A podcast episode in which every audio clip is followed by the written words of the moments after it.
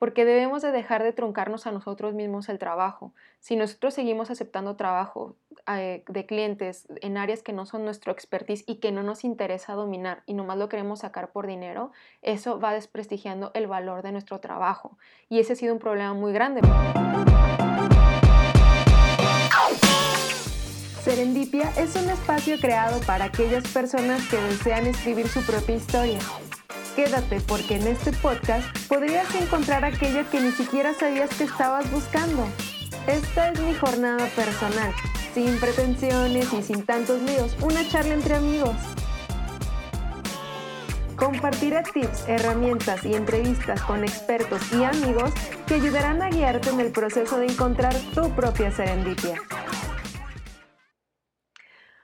Hoy es uno de esos días esos famosos Blue Monday. bueno, así lo siento. pero bueno, vamos a empezar este podcast con toda la energía, con toda la actitud, aunque el tema es un poco, un poco pesado.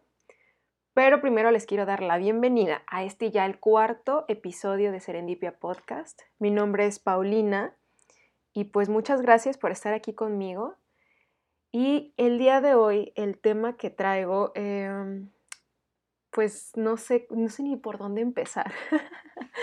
ya sé que lo he comentado eh, desde el intro de mi podcast que, esto lo quiero hacer como, como una charla, una plática entre amigos, lo más casual posible, em, sin tanto enredo. Entonces, creo que, lo quiero empezar así, ¿no? Y, y bueno, el día de hoy quiero hablar sobre em, a grandes rasgos, ¿por qué perdí el interés en mi carrera?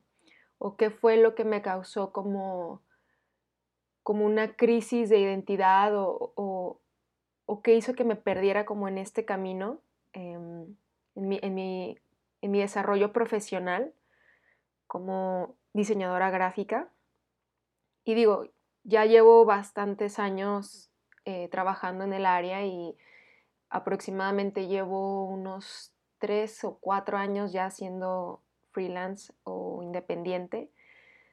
Y bueno, en todo este proceso, eh, pues ha tenido sus altas y bajas, como, como cualquier otro trabajo.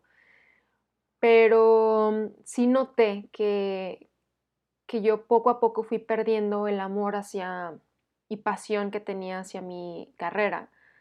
Ya no tenía como, como ese mismo cariño que tenía en un inicio, de, cuando entré a la licenciatura eh, incluso cuando llevaba las, las materias. Me acuerdo mucho que había materias que ahorita, por ejemplo, me dicen de hacer trabajos relacionados a esas materias que me encantaban y digo, no, o sea, para nada. Un ejemplo de ello es en diseño gráfico, em, llevaba la materia de eh, diseño editorial y me acuerdo que en ese momento yo decía, claro, a esto me voy a dedicar, o sea, me encanta, me encantaría hacer una revista de moda y no sé qué, y, o llevábamos también este, ilustración, llevábamos materias de, como tipo caricatura o otro tipo de, materias pues relacionadas como a la ilustración. Yo decía, claro, o sea, esto me voy a dedicar o, o por ejemplo, llevamos packaging o empaque, este, que también decía, no, esto me encanta y ahorita sí, de verdad, me sale algo de empaque y salgo corriendo, o sea, no, o sea, para mí todo lo que tenga que ver con impresos es, es horrible, o sea, a mí no me gusta tener nada que ver con, con esas cuestiones. Y es chistoso porque yo traté como de entender el por qué em, poco a poco me fui como, como desinteresando de esas áreas y dedicándome como completamente al área digital, que yo creía que eso me gustaba y al final me di cuenta que no me gustaba, ¿no? Eh, no me siento tan mal porque creo que prefiero haber descubierto ahorita, después de tantos años de estarme dedicando, eh, qué cosas no me gustan y no esperarme otros 10 años y decir, chino, o sea, me equivoqué, o sea, por aquí no iba. O sea, creo que al final del día todo lo que he aprendido me ha dejado algo, eh, algo positivo. Y si, y si no sé qué es lo que quiero hacer o hacia dónde me quiero dirigir, por lo menos sé qué es lo que no quiero hacer o lo que ya no quiero volver a hacer porque, porque no, no me está dejando nada más, ¿no? Pero no me arrepiento, o sea, no me arrepiento de las, de las decisiones que llegué a tomar. Pero también notaba que había algo muy importante del por qué yo dejé de, de pues, de amar el ser diseñadora gráfica o el, amar, em, pues sí, o sea, el, amar lo que hacía, ¿no? Ahorita estoy en ese proceso de, como, me siento como, como esas parejas que, que tienen mucho tiempo eh, casados y que de repente necesitan ir como a alguna terapia de pareja porque se perdió como la llama de la pasión y están como en ese proceso de volverse a enamorar y así. bueno, digamos, eh, digo, es un ejemplo un, tanto eh, burdo, no estoy comparando obviamente, pero así me siento yo en este proceso de otra vez tratándome de enamorar porque muy en mi interior sé que hay algo, algo bonito, por algo me decidí de este, tomar esa carrera por algo me gustó, por algo me llamó la atención y también sé que, que por algo eh, pues me fue bien, eh, entre comillas, eh, porque sé que tengo cierta habilidad o talento para ejercer esta carrera. Y bueno, siendo un poquito más concretos, algo que yo me di cuenta que, que hacía que perdiera el interés fue que yo no sabía escoger en principio no sabía escoger bien los lugares donde trabajar y también no supe escoger los clientes eh, con los que debía trabajar. Cuando hablo de, los lugares donde debía trabajar, me refiero a que cuando uno sale de la, carrera o todavía está estudiando, yo por ejemplo fui de, mis pocos compañeros que casi toda la carrera eh, mm, estuve trabajando, o sea, en la mañana iba a la escuela y en la tarde trabajaba veranos igual, full time, me metí a agencias a trabajar. Eh, y todo esto con la finalidad de que cuando yo saliera no sentirme como tan, eh, como dicen, verde, ¿no? Este, de, no, de salir y no saber absolutamente nada, a mí me daba como que miedo eso, o sea, yo sí quería salir y decir, en el momento en el que yo ya eh, enfrente la realidad, poder ir a tocar puertas a algún trabajo y que me puedan ofrecer, este, pues trabajo, ahora sí que igual no pedía como el super sueldazo del mundo, pero, pero algo que igual yo pensara que fuera como decente para, pues para el nivel que yo iba eh, llevando, ¿no? O sea, para ese momento. De hecho, recuerdo que mi primer trabajo eh, fue literal, fue el último día de mi servicio social, me acuerdo que fui a firmar los papeles yo ya tenía como unas dos semanas que ya había salido de, clase, o sea, ya había terminado ya la universidad y me hacía falta terminar el servicio social. Entonces, terminé eh, el servicio social y literal, ese día que terminé, me habló un, amigo que había hecho allí en el servicio y me dijo, oye, fíjate que tengo una amiga que está buscando este, alguien que trabaje, eh, o sea, un diseñador gráfico, no sé si te interesa, pues ahorita que ya terminaste tu servicio, pues ya vas a tener como pues full time disponible, entonces pues no quieres. Y yo, ah, pues sí, y de hecho pues hablé, al día siguiente me dieron cita, fui a la entrevista y me dijeron, ¿cuánto quieres ganar? Y yo me acuerdo que, digo, no lo recomiendo, pero esa fue mi experiencia porque yo no sabía. Pero yo me acuerdo que dije, la verdad es que yo quiero aprender, o sea, páguenme ahora sí que para poder, eh, ahora sí que salir de mis deudas básicas, o sea, para mis comidas o lo que sea.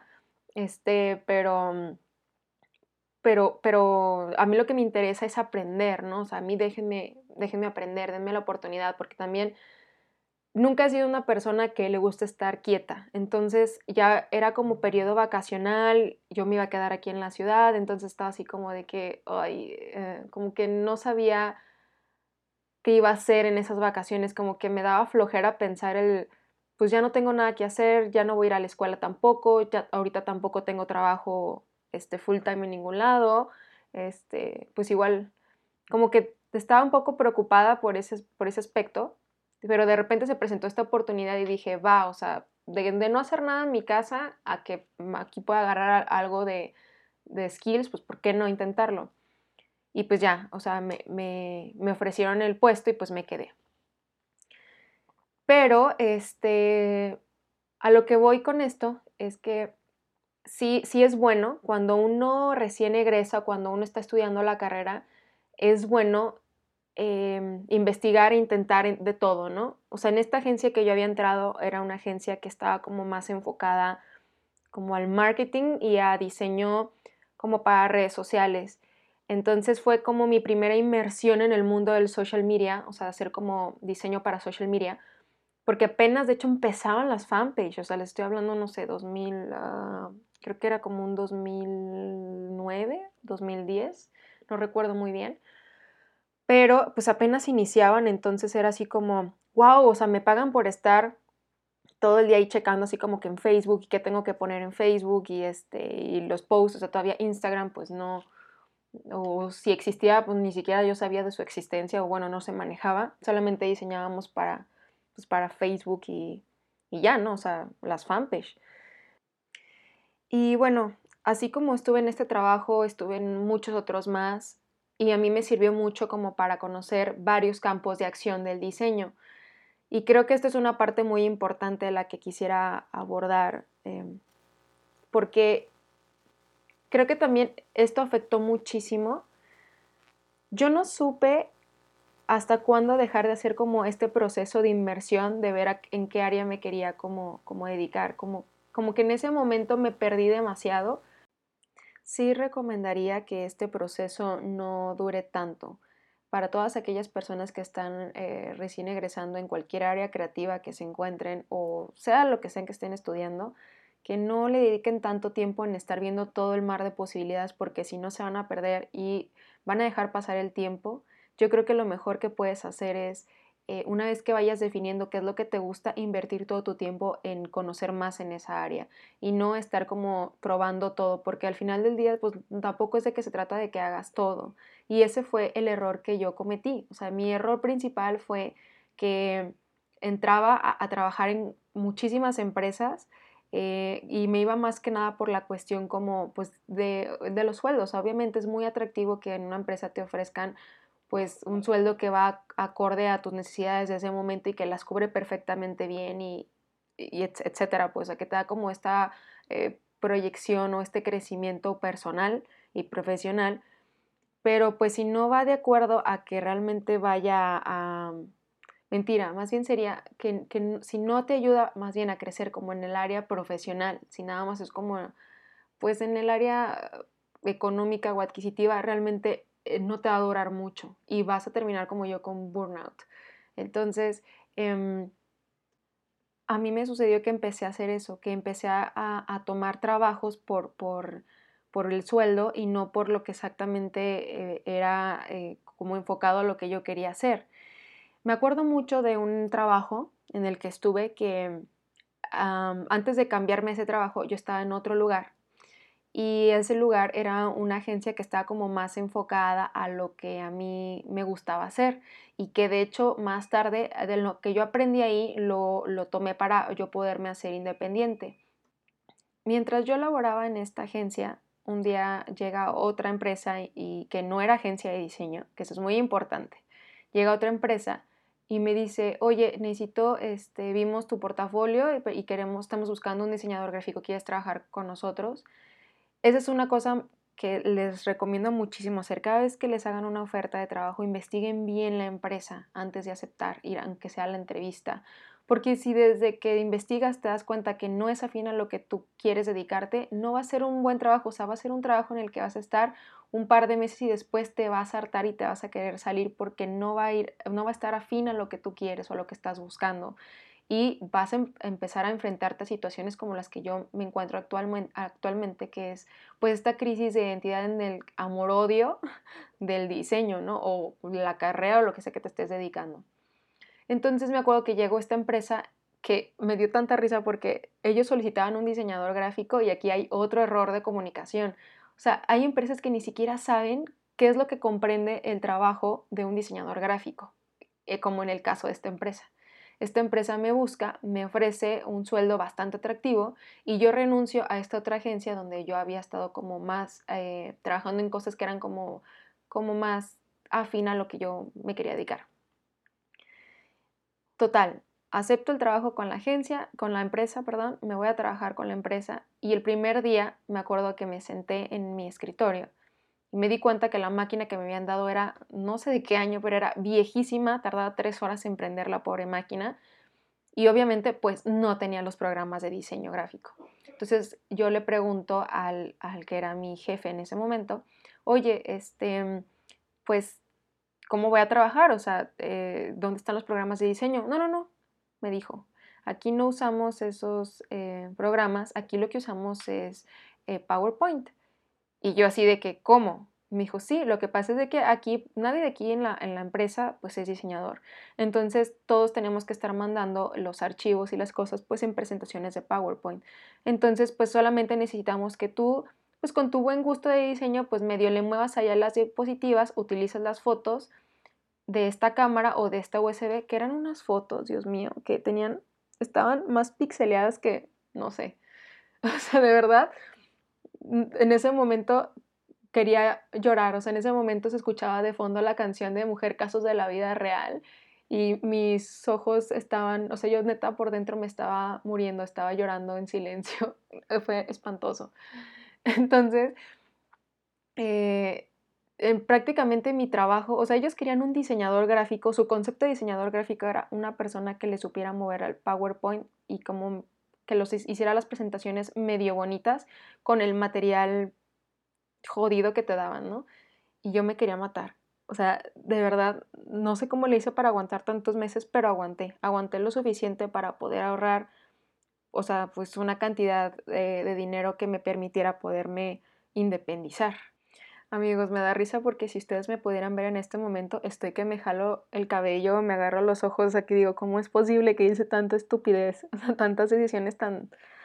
Pero bueno, creo que cada una de esas decisiones me, ha llevado a esta serendipia, ¿no? Que al final de cuentas de eso se trata este podcast, eh, que es como, pues cada acción en tu vida te va a llevar a descubrir algo, a algo que, que pues tú desconocías completamente de ti y espero que todo esto me vaya llevando a, pues a, cosas positivas, ¿no? Y, bueno, una de ellas pues fue el hacer este podcast.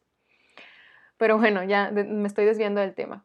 El punto es que eh, ya después de salirme de este trabajo, decido emprender como independiente y aquí me topo con la otra cara de la moneda, ¿no? Y esta es el no saber escoger a tus clientes. No todos los clientes son aptos para tu tipo de trabajo. Y creo que este error lo cometemos todos los diseñadores porque obviamente cuando uno es independiente, pues va a buscar generar ingresos. Eh, no es lo mismo cuando tú ya tienes esta seguridad de trabajar para alguna empresa o para alguien más, que cada quincena pues tienes asegurado tu cheque, ¿no? Acá no. O sea, cuando alguien es independiente, pues se topa de que todos los días uno tiene que perseguir pues la chuleta, como dicen eh, vulgarmente, ¿no? Pero es más difícil. O sea, sí, eres dueño de tu tiempo, sí, puedes trabajar donde tú quieras, desde donde tú quieras, pero pues todos los días es un reto que debes de enfrentarte y que debes de hacer algo porque si no llega a fin de mes y las cuentas esas sí llegan y se tienen que pagar. Y pues sí, o sea, sí es una idea muy romántica y muy bonita, pero, pero pues tiene también la parte, la parte fea que muchos no platican. Y pues en esta parte fea es eh, cuando uno no sabe qué clientes escoger y entonces empiezas a tomar lo que caiga, ¿no? Y eso también influye muchísimo en que empieces a tener hastío de lo que haces, que ya no te guste lo que haces, porque yo en mi afán de generar ingresos, pues aceptaba clientes que en primer lugar ni siquiera eran clientes afines a mi sentido estético o a mi tipo de, comunicación. O sea, eran clientes que de verdad querían, o sea, si yo les mostraba una obra de arte, o sea, voy a poner un ejemplo muy absurdo, pero una obra de arte con un dibujo eh, hecho con las patas, o sea, no iban a ver diferencia alguna, así, o sea, eh, sé que es muy extremo el ejemplo, pero, pero así es, o sea, y es real.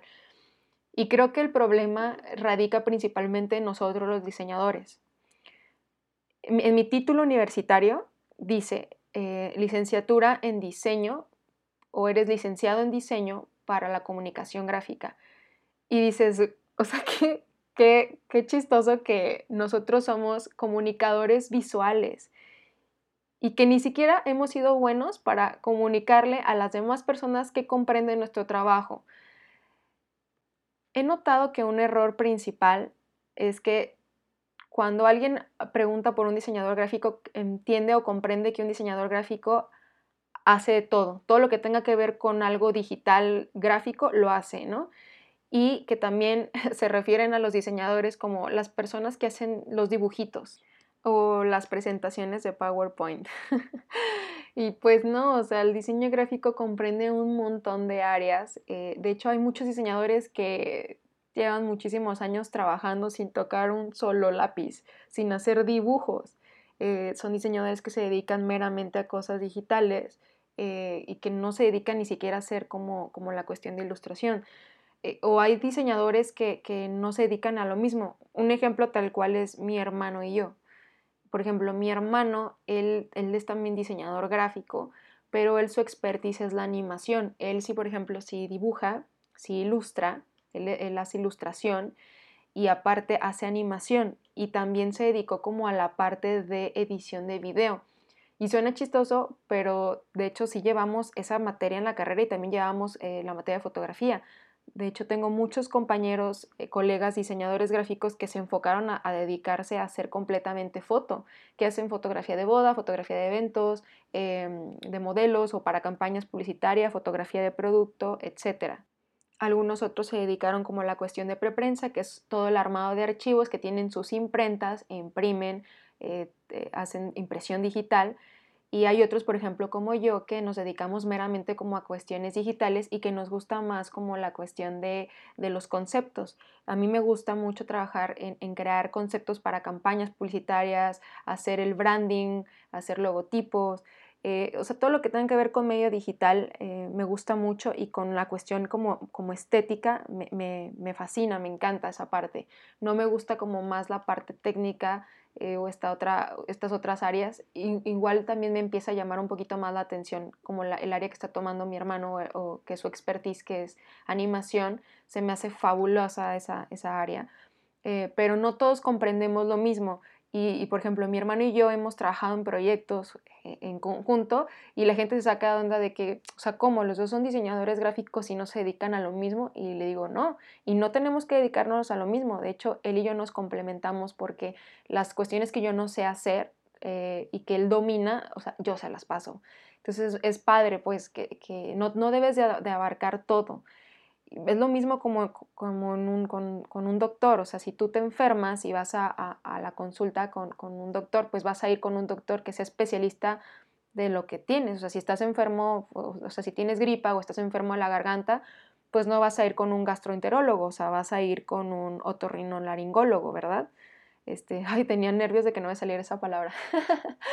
Pero, em, pues básicamente es así, el, el trabajo que comprende un diseñador gráfico. Hay muchísimas áreas, muchísimo campo de acción y falta como también educar mucho a los clientes y también a los diseñadores gráficos.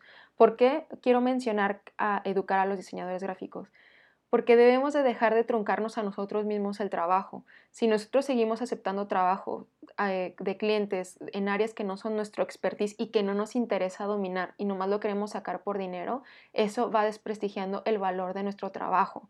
Y ese ha sido un problema muy grande, porque luego porque llegan hay diseñadores que ni siquiera les gusta hacer como logotipos, que de hecho a lo mejor nada más les gusta hacer como la cuestión de impresión digital o que les gusta hacer edición de videos o fotografía, pero por sacarla no ofrecen hacer logotipos y, ellos ofrecen un logo eh, que no está bien resuelto gráficamente porque no es que sean malos, es que no es su expertise, no tienen eh, el nivel em, de abstracción que, se requiere o de estudios que se requiere de práctica para poder aterrizar la idea o el concepto de un logotipo o de un branding.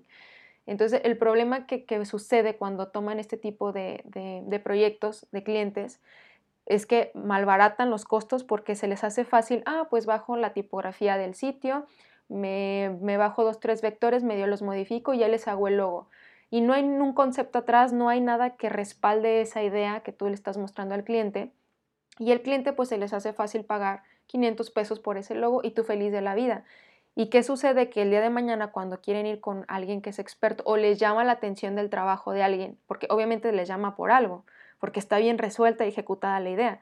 Y cuando van con esta persona que sí se dedica a ello, que le ha invertido no nada más tiempo, sino dinero, esfuerzo y no sé qué más, este, y van y le cotizan a esa persona, pues se van a ir para atrás y van a decir, no hombre, o sea, es que tú me quieres cobrar tres veces lo que esta persona, o sea, tú me das con tres ceros más el trabajo que esta otra persona me está ofreciendo, o sea, como que no. Y, y se terminan yendo con las otras personas y empiezan incluso hasta quemarte, decirte, no, es que tú eres muy carero, es que no sé qué, bla, bla, bla. Y eso ha sido una también de los, uno de los factores que, que me ha hecho sentirme como molesta tanto conmigo como con otros colegas diseñadores, porque nosotros mismos no nos, echamos la, mano. Curiosamente, hace como tres semanas hice un experimento. Eh, el experimento consistía en que tomé uno de los trabajos que más me han gustado de diseño que, he realizado en los últimos meses y eh, hice como un truco con las palabras porque el trabajo subí en mis redes sociales que ofrecía el diseño de un logotipo desde eh, casi 3 mil pesos, desde 2.900 pesos. Pero no puse, en el ejemplo del video no puse ni siquiera logotipos, puse más bien como, como el concepto visual que acompañaría un branding, por así decirlo, pero un logo tal cual no lo estaba mostrando. Y en la parte de abajo también decía aplican restricciones. ¿Por qué aplican restricciones? Porque decía, bueno, si alguien no conoce y ve logos en tanto y le late la idea y, quiere un logo, no me voy a poner en el plan de que, ay, no, estoy haciendo un experimento. Dije, pues sí, o sea, algo tiene que salir, ¿no? Entonces dije, sí lo voy a vender, pero en aplica restricciones son pues bajo mis propias restricciones. O sea, te voy a hacer un logo, pero con, eh, con mis especificaciones y, con lo que yo creo considere que es eh, apto pues para, para poder entregar y que, que no me desgaste tanto, ¿no? pero este, yo esperando que me cayeran como muchos clientes así, ¿no? ¿Y cuál fue la sorpresa? Que no me cayó ningún cliente de eso. Más bien, me llovieron respuestas de, otros colegas diseñadores de que qué me estaba pasando, que por qué yo estaba eh, malbaratando los costos del diseño, eh, que hasta incluso me decían, oye, o sea, te hace falta trabajo, si quieres yo te ofrezco, este, pero no estés este, malbaratando tu, tu chamba, tú eres muy buena, y etcétera, ¿no? Y me dio risa porque era como, a ver, o sea, si se supone que tú eres diseñador gráfico, ¿no te diste cuenta que lo que yo estaba ofertando no eran logos? O sea, sí, decía logos en tanto, pero la imagen que yo estaba usando de refuerzo no eran exactamente imágenes de logotipos, eran imágenes como de, de, de, como, como, de branding, o sea, de concepto de, arte que eh, acompaña al branding o a los logotipos, pero no era logos tal cual, ¿no? O sea, como desde ahí dije, a ver, o sea, si eres un diseñador y eres muy bueno en lo que haces, o sea, como que desde ahí entenderías que esto es una trampa, o sea, que es como demasiado bueno para ser cierto, algo no está bien, la comunicación está mal. Entonces, todas estas personas que me escribieron, obviamente les dije, no te asustes, o sea, estoy haciendo, a la mayoría les comentaba y saben que tengo este podcast. Les decía, no te asustes, estoy haciendo el experimento nada más para ver cómo reacciona el público y precisamente me di la sorpresa de que la mayoría de los que me escribieron, si no es que casi todos, o sí todos los que me escribieron, fueron otros diseñadores quejándose de esta parte, de, que yo estaba ofertando mis servicios a esos precios y no otras personas que no saben nada, nada del tema, este, como diciendo, oye, sí quiero los servicios. Entonces, platicando esto con de una de esas personas que me escribió, llegamos como a la misma conclusión, de que tampoco se trata de que todos los logos que quieras vender sean, ah, o sea, llegamos como a una disyuntiva, ¿no? O sea, de que también se vale de que no todos los clientes, no vas a venderle a todos los clientes eh, el, precio del logo como, o sea, igualitariamente. No sé si existe esa palabra, creo que sí. Pero mm, un ejemplo sería, si a mí si conmigo llega eh, tal dueño de empresa que es transnacional, que tiene tantos eh, ventas anuales, etcétera, e ingresos así de muchísimos ceros, pues no le voy a vender un logo en tres pesos, ¿verdad? O sea, no le voy a vender el logo al mismo precio del que se lo vendería o, al mismo precio de, la persona que tiene un food que apenas está empezando este, y que se está poniendo aquí en la esquina de mi casa. O sea, no es lo mismo. Y también hay que entender de que hay que, eh, creo que los otros diseñadores debemos entender, y se me hace chistoso abordar este tema, pero creo que hay un problema muy grande con esta cuestión del ego de los diseñadores gráficos, porque todos se creen como semidioses, no les puedes decir nada de su trabajo porque entonces como tú no sabes, yo sé, este, yo he estudiado, como que no, sienten como este ego como si fueran artistas, pero al final del día los diseñadores gráficos no somos artistas, somos comunicadores visuales. Si fuéramos artistas, pues seríamos artistas plásticos o seríamos artistas... Em, hay artistas digitales que ellos sí, o sea, pero, pero tienen otro tipo de estudios que los avalan para poder ser artistas. eh, nosotros somos comunicadores visuales, entonces yo no entiendo por qué tienen como esta cuestión de sentirse con el ego tan alto e inflado este, y de no entender que pues el pastel es muy grande. ¿Por qué te quieres conformar con una rebanada nada más del pastel? ¿Por qué no compartirlo? ¿Por qué no mejor unir esfuerzos y decir, sabes qué, si tú eres un diseñador que a ti te gusta dedicarte a hacer eh, logos para tal tipo de público, pues véndelos para ese tipo de público? Que eso yo no lo comprendí hasta después. Yo quería vender logos como el primer branding que vendí exitosamente, que fue para, para una, una cadena, una empresa que que ya tenía como cierto, que facturaba pues bastante bien y de repente pues me empezaron a llegar otros clientes que pues no tenían las mismas eh, pues circunstancias que, que, este, que estos otros clientes que yo había manejado o que este otro cliente que había yo eh, trabajado.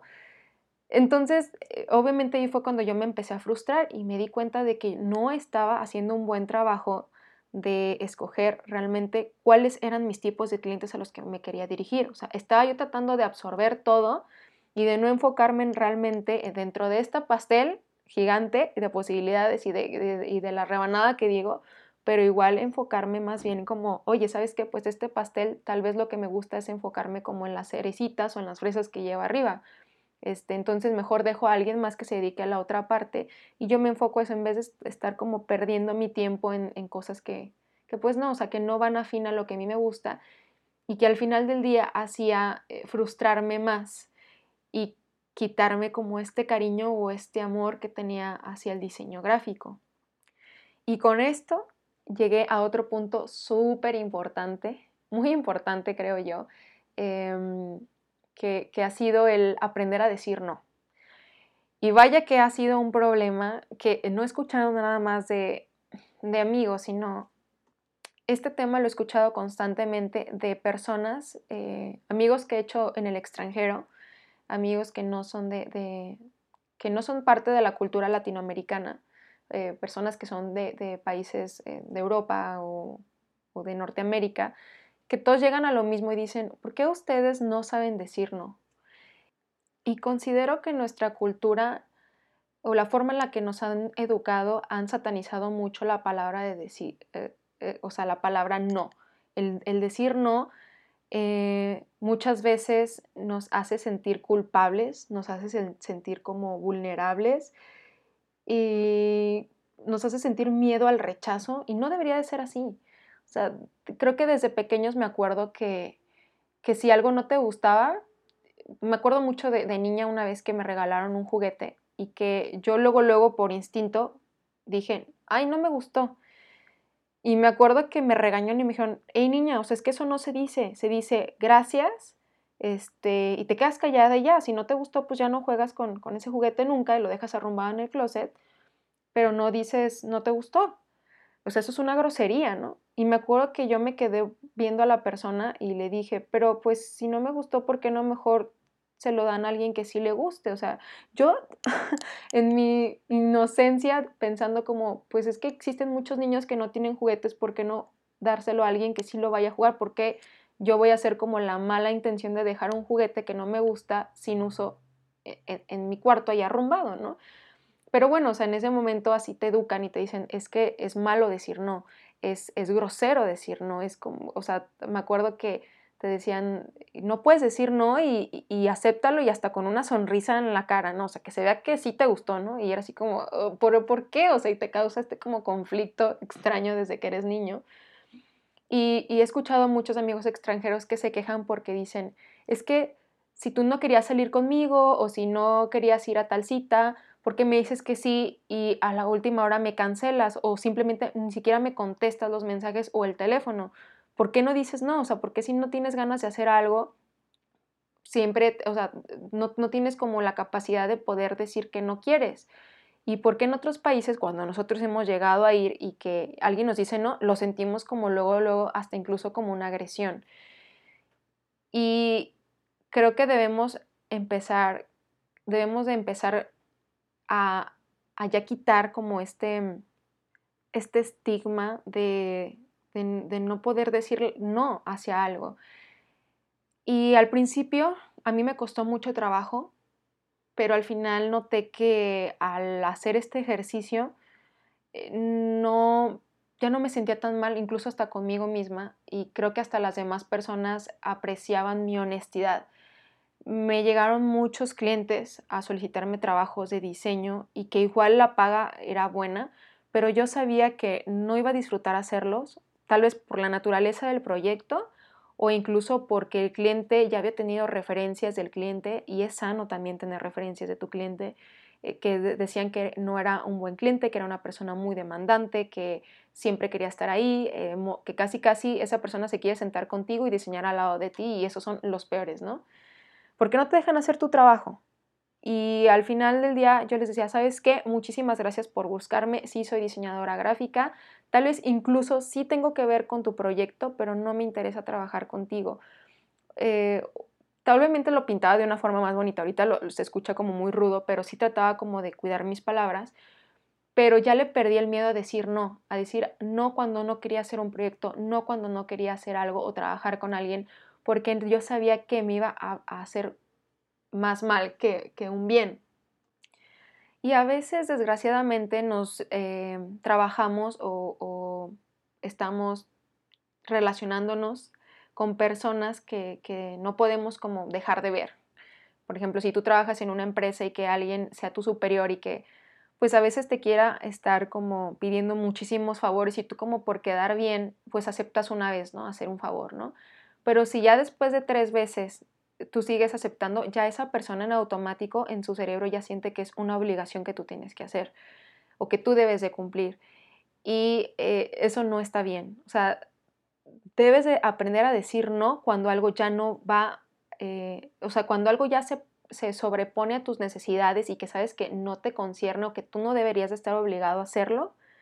O sea, si no es algo, por ejemplo, del trabajo, pero tú estás trabajando con alguien y te dice, oye, ¿sabes qué? Es que cúbreme porque tengo que salir antes por alguna cuestión personal, pero que sabes que no te va a remunerar a ti en ningún aspecto, ni, ni económico, ni puesto, ni lo que sea, este, o sea, pues si lo haces una vez de buena onda está bien, ¿no? O sea, como por ser empático, por, por tener una buena relación con la otra persona. Em, si ya lo quieres ver como en un punto más, eh, pues banal, podría ser como, pues, que a lo mejor esa persona te deba un favor, que uno nunca debe de estar con esa disposición porque, pues, al final del día, pues, nadie te puede deber nada.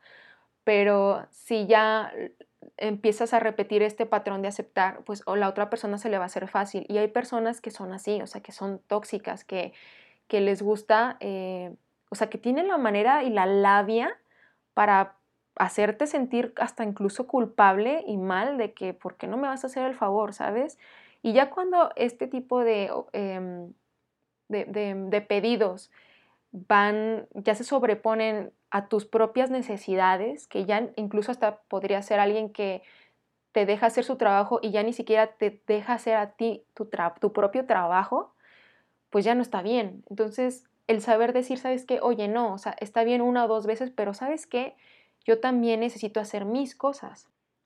Entonces, lo primero que debes hacer es de romper con este patrón, o sea, debes de romper con, con esta, con la con, este con esta sensación de obligación, porque no es tu obligación. debes de romper con el hábito y tal vez, para que no sea tan duro, pues negociarlo. Un ejemplo, tal vez con mis clientes, los que han llegado conmigo, lo que hago es, ¿sabes qué? Este, no me dedico a esa área, pero no te voy a dejar colgado. Conozco un diseñador que sí es afín a tus necesidades y yo ya lo, lo conecto, lo contacto con ese diseñador o con esa persona que le pueda ayudar e incluso a, mis amigos les digo, ¿sabes qué? Pues eh, dame un porcentaje de, la venta porque te estoy pasando un cliente. Y viceversa, hay amigos que también no manejan como, como el área que, yo sí manejo en diseño y también me llegan a pasar clientes de amigos que ni siquiera pues se dedican a, áreas de diseño, ¿no? Y ya eh, pues vamos negociando, pero a lo que voy es de que no dejo al cliente como colgando, o sea, que sí, le doy como, como una opción y negocio con ese cliente. O sabes que les digo, ok, si quieres trabajar conmigo, bueno, estos son mis costos o esta es mi manera de trabajar, o sea, ¿estás dispuesto tú a trabajar conmigo de esta forma para que los dos estemos contentos con, con el trabajo? No, pues que sí, no, pues que no. Entonces, e, esto también hasta incluso me ha ayudado porque al principio yo sentía, es que ¿Cómo voy a yo a rechazar dinero? ¿Cómo voy si yo tengo cuentas que pagar? Y al final del día, la sorpresa es de que creo que nosotros siempre nos, nos adelantamos a los hechos y eso también es parte de, de, tener ansiedad, ¿no? De que nos adelantamos demasiado al futuro y hacemos, creamos escenarios en nuestra mente que ni siquiera han, han, sucedido. O sea, ya pensamos que por el hecho de decirle no a un cliente, ya nunca nadie nos va a volver a contratar nuestros servicios, que nos vamos a quemar, qué sé yo, ¿no? Y no es así. Muchas veces han, han habido clientes que me dicen, te agradezco tu sinceridad, eh, muchísimas gracias.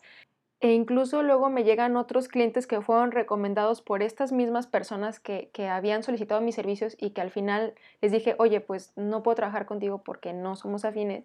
Pero como yo les ahorré como quien dice un paso a decirles, ¿sabes qué? Mira, ¿para qué te hago perder tu tiempo? Mejor soy honesta contigo, te recomiendo a alguien que sí se dedique o mejor sigue buscando porque no sé quién se dedique. Y ellos aprecian, de verdad que aprecian el que sea un honesto porque les ahorras tiempo, dinero y esfuerzo. Y uno no pensaría así, o sea, siempre tendemos como a pintar como el peor de los escenarios.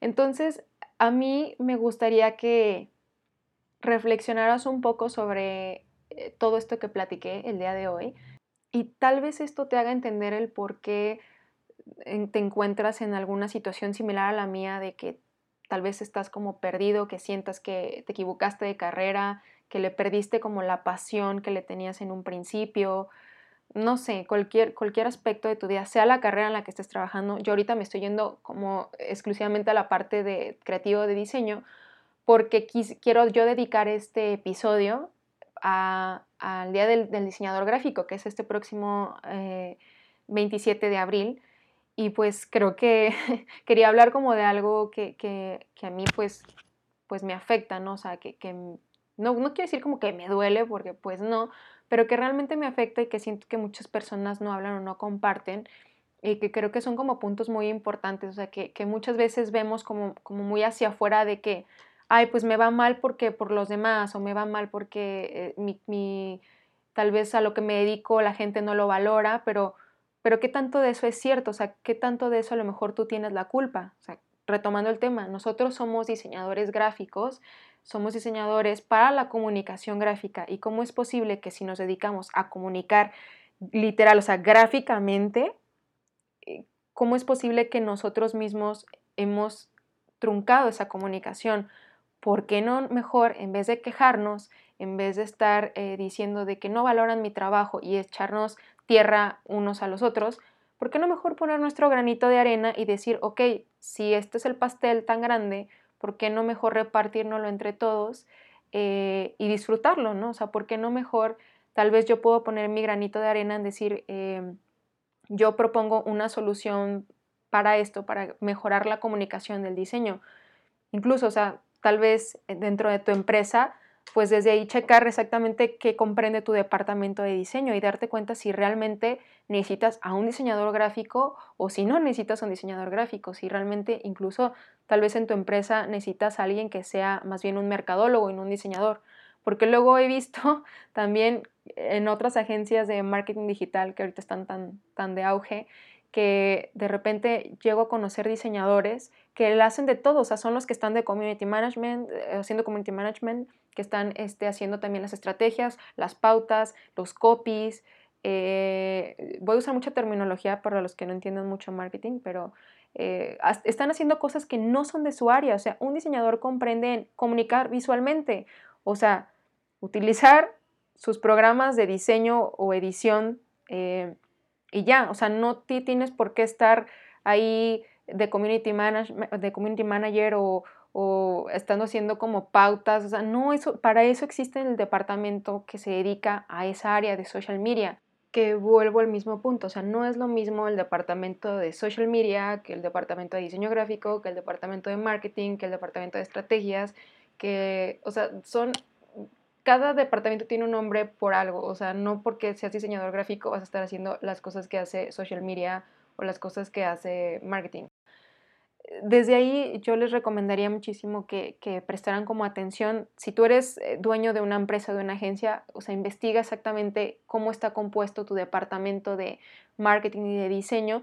Y si tú eres diseñador gráfico, creativo o artista o lo que sea que te dediques, también investiga qué tanto estás haciendo tú de tu carrera y qué, qué, es lo que no va con tu carrera, porque también por ahí pudiera haber un problema en el que te puedas terminar como yo, o sea, con literal burnout, así de que digas, ¿sabes qué? O sea, ya ni siquiera me gusta esto y que digas, ¿sabes que Ya me quiero hasta cambiar de profesión porque me están como explotando cuando al final pues tú fuiste el que aceptaste trabajar en ese puesto. Entonces, em, pues ya no quiero ser tan largo este, este episodio. Eh, sí, sí me pasé 45 minutos, pero quería sacar todo lo que tenía adentro. ya no está en Blue Monday porque, porque pude utilizar eh, este medio como para expresar pues, pues esta cuestión que, que me ha estado acompañando en los últimos meses de, de, de, mi, de mi, crisis, pues como, pues de mi crisis entre amor-odio del diseño gráfico.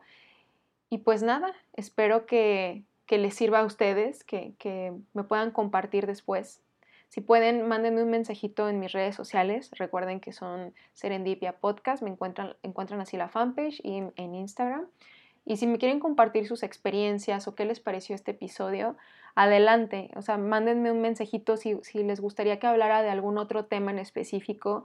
Eh, también, o sea, todos los comentarios yo los leo y créanme que, los estoy anotando para, para, porque a mí me ayuda, o sea, me ayuda también a, me encanta a mí compartir ese tipo de cosas y, qué más, si yo puedo ayudarle a alguien más en el proceso, pues yo fascinado, o sea, ya, ya cumplió su, su propósito este podcast, ¿no?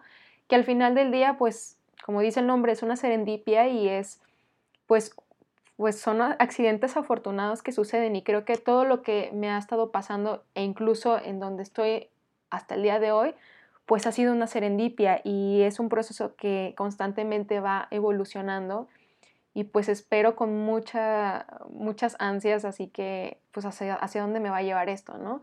A ver qué me tiene, eh, qué me tiene preparado el destino y pues lo espero con gusto. Así que sin más por el momento, les mando un super abrazo y un besote y nos vemos hasta el siguiente episodio de Serendipia Podcast. Un besote. Si te gustó este podcast, compártelo. No te olvides de dejarme tus comentarios en iTunes y ponerme 5 estrellas, ya que esto ayudará a darle más relevancia a este contenido y así poder llegar a más personas.